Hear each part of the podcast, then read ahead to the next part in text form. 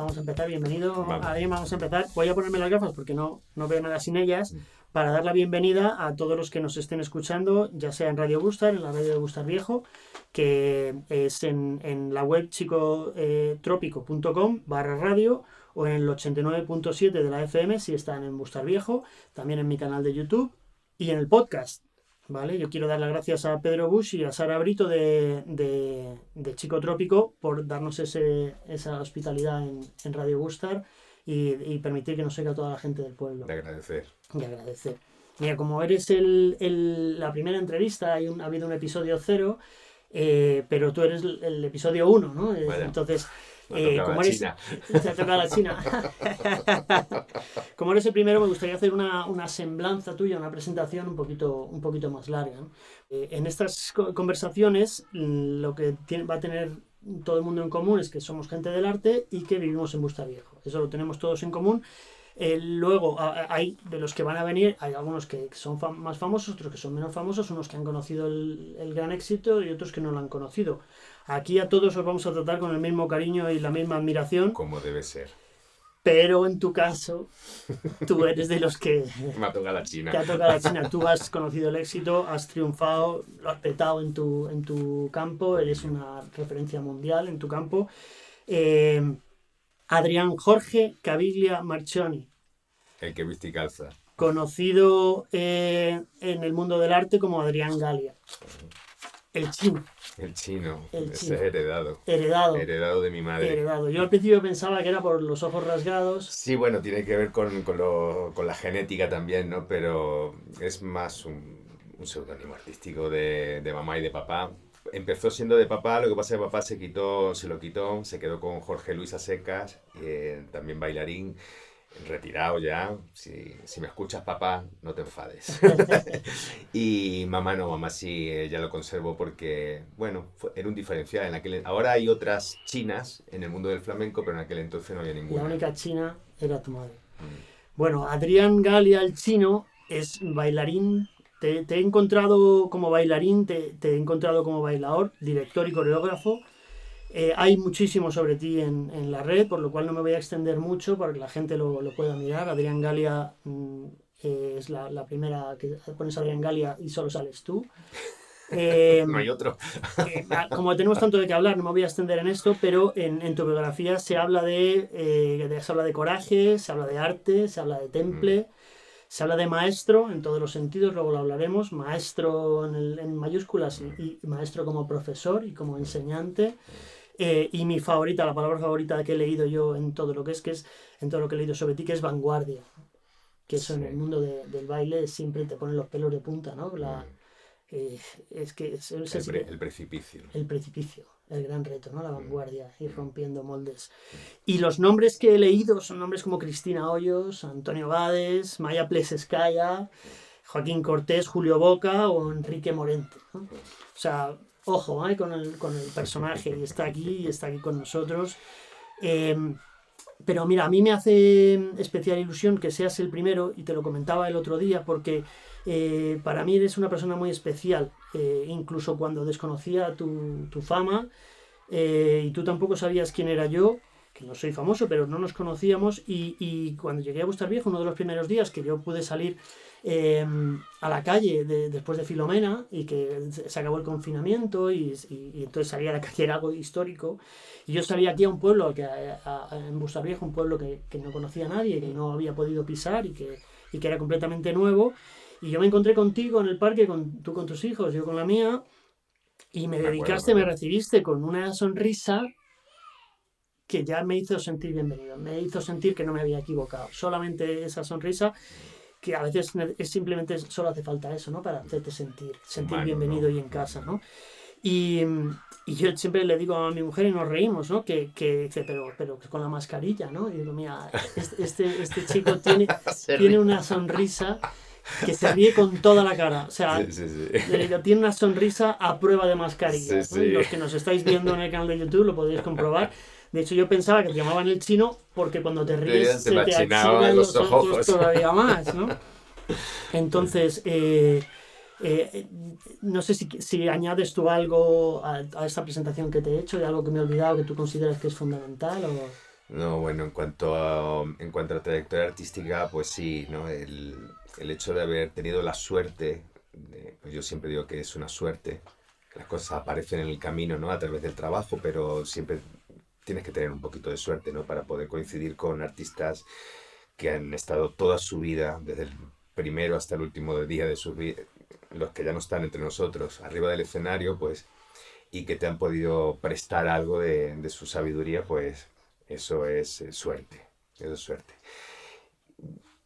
El hecho de lo que acabas de comentar, pues yo es que creo que llegué a este pueblo con el afán de encontrar personas. Eh, déjame que te interrumpa porque hay un dato importante, es que no es solamente llegar a este puerto, es que tú naces en Buenos Aires. Sí, no, no, es, una cosa que no sé si sabe todo el mundo. ¿eh? O sea, eh, Adrián Galia, uno de, los, de las referencias del, del baile flamenco, viene de Buenos Aires, hasta los 13 años estás en Buenos Aires. Ya, ¿cómo, ¿Cómo, llega alguien de, de Buenos Aires a, a ya no solo al baile, sino a gustar viejo. Buenos Aires era la meca de, la danza española, del arte español en, en, general en Latinoamérica. Era donde España iba a estrenar sus, sus grandes espectáculos. García Lorca, eh, era México, Buenos Aires, o sea, DF, Buenos Aires. Eran sus, sus puntos de referencia para poder estrenar sus espectáculos. Entonces, bueno, se fue generando, pues eso, un caldo de cultivo donde las compañías partían de allí. Estamos hablando de García Lorca, pero podemos hablar de Juanito Valderrama, podemos hablar de Dolores Abril, de Lola Flores, en fin, de, de nombres que nos suenan a todos, que los tenemos ahí en el inconsciente, eh, ¿no? Eh, de popular, ¿no? De todos nosotros y que, y que iban a hacer las Américas, porque en definitiva en aquel entonces era como un poco, aunque ahora parece que se está poniendo todo un poco muy igualado, ¿no? Se está arrasando todo. Pero en aquel entonces era como ir a, ir a hacer algo, ¿no? Ibas, eh, ibas con una mano, un, hablando así llanamente, una mano detrás y otra adelante, y venías con algo. Mi madre y mi padre se conocieron en el Teatro Avenida de Buenos Aires. Mi madre tenía 15 añitos, mi padre 17, eran dos, dos pipiolos que estaban deseosos de comerse el mundo y en ese teatro coincidían todas estas figuras que te estoy hablando. Con lo cual, ellos no estaban en España, pero se nutrían yeah. de todo lo bueno que venía de España. Y te puedo asegurar que si tú sientas a mi padre en este sillón y te empiezas a hablar de artistas de aquella mm. época y te hace una alaceta, que yo muchas veces me siento con él y le digo, papá, ¿y este, y este hombre que cantaba? Y te decía, ah, sí, fulanito de tal, no sé, y una memoria prodigiosa, porque claro, fue su, su base, ¿no? Su base, su punto de partida. Se conocieron ahí y de ahí escalaron mmm, América Latina, llegaron hasta Puerto Rico. En Puerto Rico se dividieron porque la vida los llevó a cada uno por un camino. Yo me fui con ella para Venezuela, mi padre se vino para España. Eh, en Venezuela mi madre montó un tablao flamenco que se llamaba Los Tarantos. Por Los Tarantos pasó Camarón de la Isla, Paco de Lucía. Digo los, los, que más suenan. Pero después de los que sabemos en la profesión, de, que cada uno sabe de su profesión los nombres, pues eh, Manolete, la Tati, el Huito, eh, el Indio Gitano. O sea, me, y me quedo, me quedo corto, me dejo muchos en el tintero. Entonces, claro, yo terminaba el cole, pues como ahora estamos viendo a nuestros peques, ¿no? que los vamos a recoger y que nos coincidimos todos los días sí. en el cole. Y, yo hacía los deberes en el tablao. O sea, llegaba del cole y era el tablao porque mi madre estaba ensayando allí con artistas que venían de España que cada seis meses, yo creo que yo era un, un corredero de arte. Y yo aprendí a sumar y a restar al mismo tiempo que hacer compás en, en la mesa. Entonces yo estaba con el abaco, que lo tengo así grabado, estaba con el abaco y yo veía que estaban allí, no, porque es 7, 8, 9, 10, 1, 2. Y yo estaba con el abaco, chaca, chaca, chaca, chaca, chaca, chaca. Porque claro, lo ibas interiorizando sin darte cuenta que es lo mejor que te puede pasar cuando cualquier, no sé, cualquier rubro artístico, ¿no? Que se te abre ante cuando eres pequeño, si lo, lo vives de primera mano, pues al final ganas tiempo. Entra como de una forma más natural. Más natural, o sea, está todo interiorizado, o sea, digamos que los valores importantes de ese arte en concreto los has asimilado de, por capilaridad. Ya después entras en una escuela y ya entras en el modo técnico. Y claro, sumas, empiezas a sumar y empiezas a encajar cosas y dices tú, ah, que esto es por aquí. Y claro, pues al final pues te das cuenta que de Argentina a España no hay nada. Antes había que coger un barco. Yo me acuerdo que me contaba mi abuelo que él viajó con cinco años desde Sicilia a, a Buenos Aires, al puerto de, de, Buenos Aires, en el barco Princesa Mafalda. El barco fue y cuando vino se hundió. O sea, fue el último viaje que hizo aquel pobre barco, pobrecito, por lo que estaban ahí dentro, ¿no? Pero mi abuelo lo contaba siempre como, como su gran anécdota, ¿no? O sea, que yo creo que estoy vivo por algo, decía, ¿no? El hombre. y de ahí dar la vuelta al mundo varias veces trabajando y acabas en Bustar Viejo. ¿Cómo acabas en Bustar Viejo? Es, em, no sé, es como querer condensar eh, un planeta en, un vaso, ¿no? Eh, a veces es complicado, pero bueno, yo creo que los años te van empujando también, ¿no? Te van diciendo por dónde, por dónde tienes que ir. Yo a mis 56, con dos peques en el mundo, digo, pues, vas a seguir viajando, ¿eh? vas a seguir montando un avión, más como está el mundo hoy en día. Antes de la pandemia ya era un, es un galimatías, eh, quítate las botas, quítate el cinturón, pon esto aquí, no lleves la botella de agua, no que llevas un corta uñas. Esas cosas que antes, bueno, pues pasaban, bueno, pasaba todo eso y, nadie, y, no pasaba nada hasta que entró una fiebre ahí de terrorismo y no sé qué cosa y ya todo el mundo como que había que viajar con lo opuesto, ¿no? Sí, entonces yo me empecé a agotar de todo eso, me empecé a agotar, me, fue, me fue minando mucho. Imagínate, saltamos de, de la calle Salitre de, de, Lavapiés a Bustar Viejo. O sea, estábamos, no teníamos coche, necesidad de coche, estábamos en pleno centro de Madrid, pero, pero había algo que ya con Gael, Habana todavía no, estaba, no había nacido, ya con Gael decíamos, no es el sitio. No es el sitio para sacar a una criatura adelante, ¿no? O sea, con todas las bonanzas que tiene la ciudad. Pero mm, para una criatura, no sé, respetando todos los criterios de todo el mundo y que, lo que sí, que sí, que se puede crear un niño en una ciudad, perfecto. Pero nosotros lo vimos de otra manera. Y coincidió en, en el ánimo, coincidió en las ganas, en el querer eh, sentarte, pensar, tener, pues eso, eh, coincidíamos con, con, Miguel Ángel, ¿no? De, de, ahí de la estación, pues un tiempo de pausa, de hacer así, decir, vale, vamos a ver qué hemos hecho, dónde estamos y, y bueno, y qué toca hacer, si es que toca hacer algo más. Pero... Y explorando lo, lo, que te contaba de la casualidad que ahora mismo en Bustar Viejo se han juntado 25 o 30 artistas de todos los ámbitos de la cultura de primera línea. Eh, eh, ¿Siempre tuviste claro que era Bustar Viejo? ¿Conocías a alguien? O, diste muchas vueltas? ¿Buscaste muchos sitios? ¿Fue casualidad?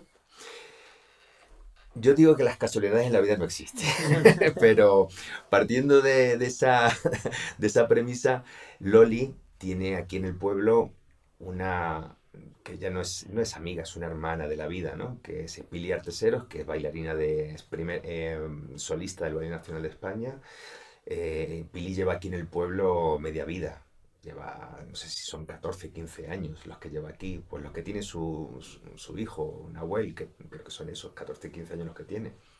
ella llegó aquí de la mano de su pareja, que era músico también, y no sé quién fue primero, quién tiró de quién, nunca se lo pregunté, pero ya entonces eh, aquí en Bustar Viejo se cocía música. Había, había música y había elementos musicales muy buenos. Estaba eh, Kelvis Ochoa, que es uno un referente de la música cubana, un maquinón, y bueno, que Kelvis estuvo aquí viviendo unos cuantos años. Y tú dices, pero bueno, ¿y ese cubano aquí en Bustar Viejo qué hace, no? Pues yo hoy lo entiendo hoy lo entiendo, o sea, poder salir a caminar, respirar, mirar para atrás, ir por la calle, saludar a las personas y que las personas te devuelvan el saludo. Cosa que se extraña en las ciudades, ¿no? O sea, que de repente yo ya voy con, voy con mi mochila de Bustar Viejo, voy por Madrid y voy por la calle y voy saludando a la gente y la gente me mira raro, ¿no? Como diciendo, ¿y este ¿De qué va? O sea, que no me mires, no me hables. Y yo, perdón, con la cosa de uy, uy, lo he saludado. Entonces a veces te sientes un poco bicho raro por ahí, ¿no? En ese sentido, pero, pero muy a gusto. Y fue por Pili. Había algo muy afín entre Loli y Pili y, a mí eso me lo transmitieron y, yo me sentía muy a gusto ¿no? en, esa, relación y, veníamos muchas veces aquí a Bustar a, pasar un fin de semana con ella, a, charlar, a pasear y claro, ahí fue cuando empezamos a ver Bustar como un posible objetivo. Un posible objetivo. Veo mil similitudes en tanto en tu carrera como en tu viaje con, conmigo y con, con Salomé. Salomé y yo nos conocimos en Lavapiés y, y yo estoy de acuerdo contigo, no es lo mismo crear un niño aquí que crear un lavapiés, no es lo mismo ir al parque de las piscinas o, o al Parque de la Cerca, que ir al, al, triángulo ese que hay en la Plaza de Lavapiés, eh, que es casi un oasis más que un parque de niños. Eh, mi mujer, eh, estos Latin Grammys que se ven aquí atrás, dos de ellos son al mejor álbum de flamenco, o sea que el flamenco es religión en esta casa, también la música cubana, música del mundo. Eh, cientos de amigos en común vais a tener, Salome y tú. Qué guay. O sea que, Qué guay. entiendo este viaje que me cuentas perfectamente. Te voy a cambiar un poco de rubro y te voy a hacer una, una pregunta eh, difícil, trampa. Una pregunta que se te han hecho mil veces. Igual tienes una respuesta clara. Yo nunca la he tenido. Eh, ¿Qué es para ti o cómo definirías tú la creatividad? Yo creo que no es ni recta ni curva, ni la creatividad es creatividad, es como te sientes. Es que, yo qué sé, Paco de Lucía decía que en cuanto a la pureza, ¿no? Porque en el flamenco hay mucho aquello de la pureza, la pureza del flamenco. Y decía, Paco decía, mira, la pureza es lo que te sale del corazón. Eso es puro. Más allá de eso, eh, puedes, te, te, puedes parecer más a esto, más a aquello, o estar más cerca, ¿no? Pero la creatividad, la creatividad tiene que estar al servicio de, de lo que tú sientas. ¿no? Una expresión de, de las emociones. Y, y, como decía Picasso, que te, que te coja trabajando, ¿no? que te coja en ese momento, porque hay momentos que yo estoy cocinando en casa, estoy haciendo la comida a mis peques, y de repente tengo la creatividad, digo, le voy a echar esto a ver qué pasa. Yeah. Y, y, pum, sale bien, porque, no sé, las abuelas decían porque, porque lo has hecho con amor. Yeah. Y ahí coincido con Paco de Lucía, o sea, lo que sale de aquí, ¿no? Que es... Es puro. Que es puro, o sea, que es algo que, mm, que cuando es verdadero, cuando es auténtico, prevalece y se mantiene en el tiempo y cuando es algo que he inventado, que es superfluo, que no tiene consistencia, llámese investigación o llámese de la manera que uno lo quiera enfocar, por el lado que lo quieras enfocar, no sé qué, tampoco... Una- Tampoco tengo la respuesta.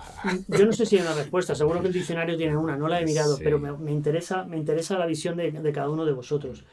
Y una de las cosas que yo estoy explorando con estas conversaciones es si existe una relación entre, entre eh, que justifique esta, esta reunión que se ha hecho de, arte en Bustar Viejo. ¿Existe una relación, tú crees?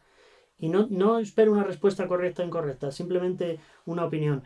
¿Existe una relación entre creatividad y espacio geográfico en, en estas montañas, esta naturaleza, esta belleza, eh, que, que se puede traducir de mil maneras? Yo, por ejemplo, estas conversaciones me surgen cuando tengo el espacio físico para hacerlas, Para que no tenía en. Madrid. Claro. Cuando tengo el huerto que me permite pensar. Pensar. Entonces, ¿tú crees, sí, sí o no, no lo sé, eh, no hay, mm, eh, quizá te he dirigido un poco, no era mi intención. ¿Existe una relación entre de creatividad acuerdo, y Guillermo. espacio geográfico, Estoy de espacio acuerdo, físico? Guillermo, sí, eh, completamente. O sea, vamos a ver. Eh, yo creo que si no, los pintores no se, no se sumergirían en un estudio, no se meterían semanas de- a- contemplando una imagen que están plasmando en un lienzo y simplemente sentándose como, como hemos visto en la exposición de Chiaki, ¿no? Eh, de, este, de este artista poliédrico, que de repente se quedaba así y se podía quedar dormido, pero observando y pensando. O sea, hace falta un paisaje, cada uno elige el suyo, ¿no? Pero puede ser el de una ciudad o, o es requ- o se- o se requiere la naturaleza. ¿Es la naturaleza ayuda a la creatividad o realmente aquí lo que hemos hecho ha sido huir de la ciudad y no tiene nada que ver y hubiéramos sido igual de creativos en, en lavapiés? Yo creo que esto es como, como la pasta. ¿Te gusta con tomate o con pesto? O sea, yo a mí me tira mucho la naturaleza y te soy sincero, me tira más el mar que la montaña. Pero eh, el mar estaba muy lejos de Madrid, eh, por nuestra situación de trabajo laboral no nos podíamos escapar. No tan lejos, ¿no? No nos podíamos ir tan lejos de Madrid. Entonces era como la mejor alternativa. O sea, estar en un sitio ce- relativamente cerca de Madrid y si lo comparamos con Buenos Aires, por ejemplo, que la distancia que para salir de la provincia de Buenos Aires te tienes que hacer 725 kilómetros, pues aquí estamos, eh, vamos, eh, con mis colegas que ayer casualmente eh, el, el codirector del Teatro El Picadero de Buenos Aires, un amigo de toda la vida, Alberto López, estuvo ayer en casa y decía, chino, pero ¿dónde te has venido a vivir? ¡Qué maravilla! Me decía, ¿no? Ah, pensé que te iba a decir que no te ha venido, que esto está en la loma del orto, como Sí, sí, decís como como Todo lo contrario, todo lo contrario. ¡Qué maravilla! Dice, y tan cerca. Claro, la proporción, ¿no? O sea, de decir, es que en Buenos Aires para conseguir algo parecido te tienes que hacer 300, 400 kilómetros. Entonces, bueno, yo qué sé, a mí la naturaleza en sí toda me aporta. A mí yo, yo siento que, que ver mover ese árbol, ¿no? Bum, bum, bum, bum, ese movimiento continuo eh, es vida, es movimiento, es expresión y, y para mí me vincula, a mí me vincula. Otra cosa es que después tengas el tiempo o no de, de sentarte y ordenar todos esos pensamientos. Que yo digo que nunca se pierden, que siempre están ahí. Y que llega un día que haces ¡fum! Y los colocas en un sitio, se llegó, ¡pum! a- aquí está. Y es porque lo has venido masticando, ¿no? Estaba ahí dando vueltas y no era el momento para salir. No era el momento.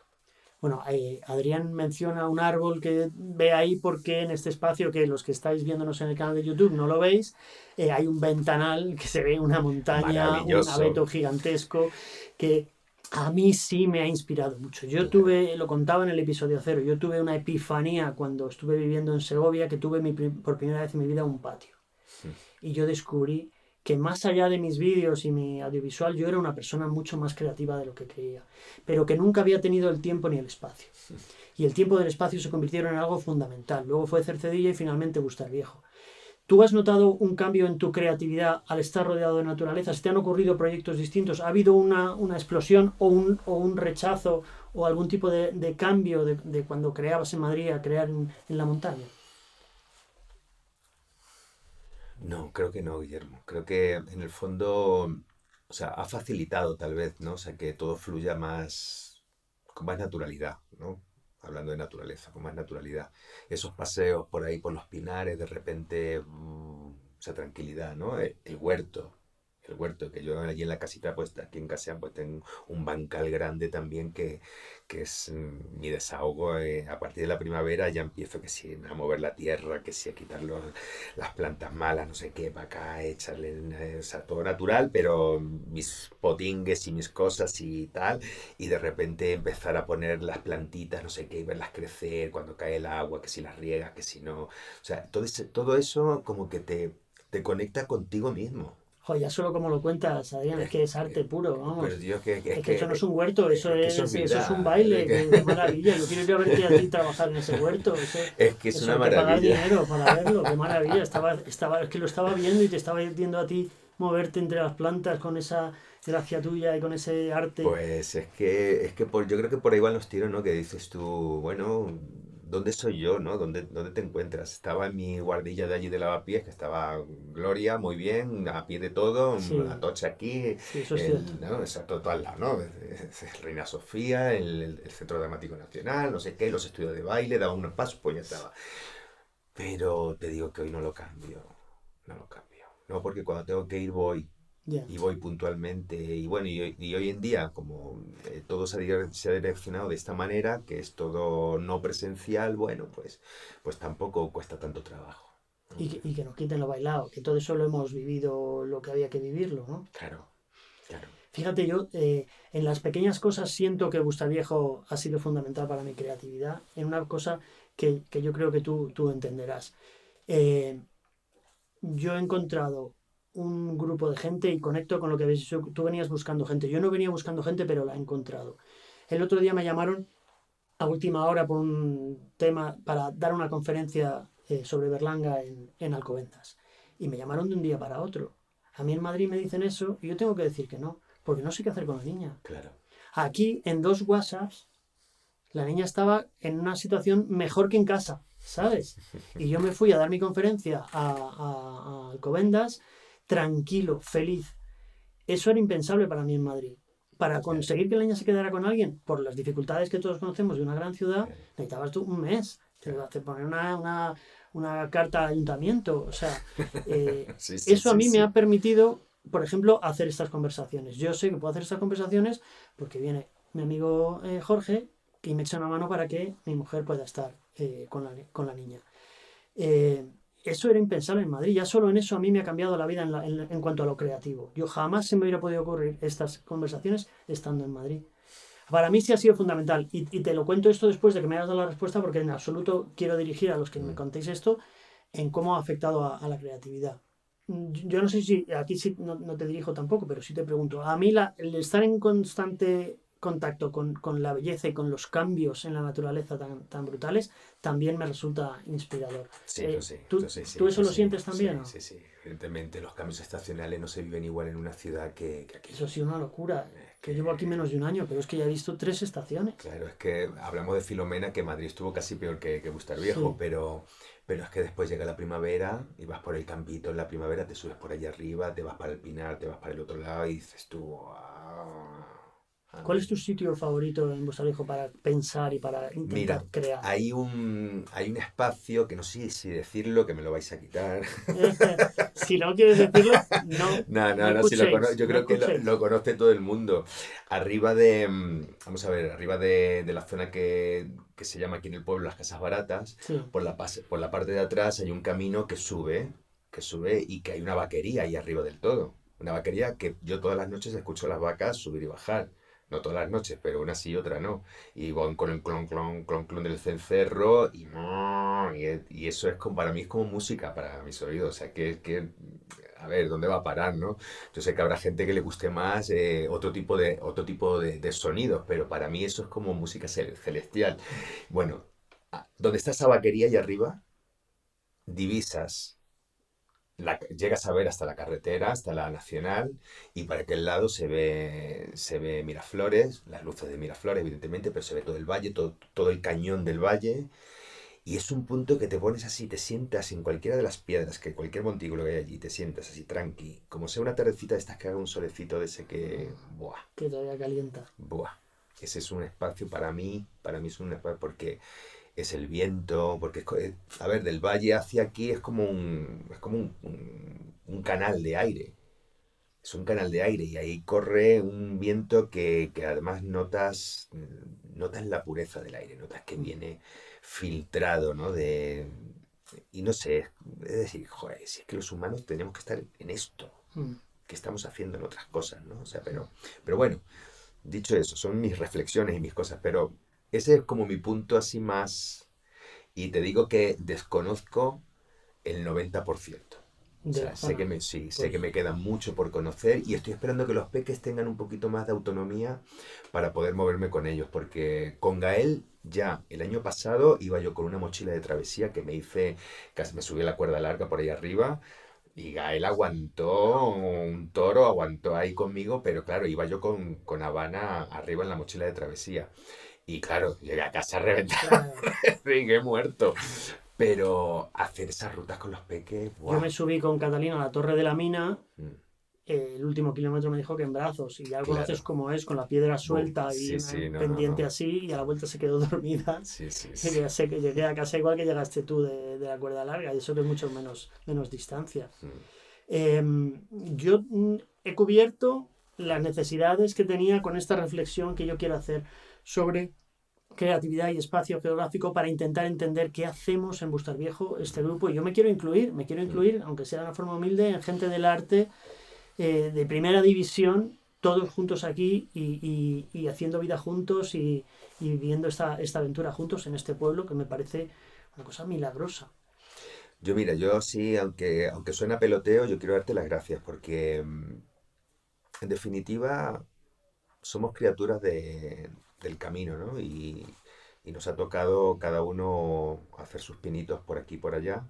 Y de repente, nos, nos, por suerte, desgracia, casualidad de la vida, no casualidades, estamos aquí y, y que ya empiecen a haber iniciativas como la que está haciendo Miguel Ángel ahí abajo en la estación. Mm. Que, que, sería de muy buen recaudo que, que, el ayuntamiento recogiera, ¿no? Hay un poquito lo que está pasando. Eso es fundamental. Porque... Esa colaboración caerá por su propio peso. Seguro, Seguro, no me cabe la menor duda, porque sería, eh, sería muy poco inteligente que no fuera así de esa manera. El hecho de, de que ahí estén pasando cosas importantes rebota en Bustar Viejo. Hmm rebota. Es que no está pasando en La Cabrera, es que no está pasando en Miraflores, no está pasando, es que no, está pasando aquí en Bustar Viejo. Y, eso, y eso es difícil que pase, eso es difícil que pase, eso es como querer traerte, no sé, a, a Vladimir Putin y, a, al presidente, nuevo presidente de los Estados Unidos y al otro de no sé dónde y querer colocarlos en Bustar Viejo. Bueno, pues sí, es más o menos el equivalente. Tienen que seguir pasando estas cosas y si esto sirve para que nos juntemos, que nos conozcamos, que nos pongamos cara, ¿no? De repente, porque sabemos que hay artistas en Bustar Viejo, pero no, no nos conocemos todos, no, no, no tenemos ni siquiera el, el, pie de decir, cada uno está en su cosa, en su mundo, en su... Pues a ver si sirve para eso. Eh, Adrián, mm, ya quiero despedirte, no quiero tampoco alargar más, estoy robando muchísimo tiempo. Gracias, mil gracias por venir a este humilde espacio. Ya veremos qué sale de esto. Eres pionero, eres bueno, eh. de Indias, igual eres el primero y el último. Y el último. y se acaba aquí hoy. se acaba aquí, pero aunque solo fuera eso, te digo gracias, ha merecido la pena. Aunque solo fuera por esta entrevista, te digo que ya esta, esta idea ha merecido, este esfuerzo ha merecido la pena. muchísimo. Yo creo que sí, no a ti, a ti. Y gracias por, aquella por la cercanía que me hizo sentir en casa. Muchas gracias. Bueno, es que es lo que tiene que ser, ¿no?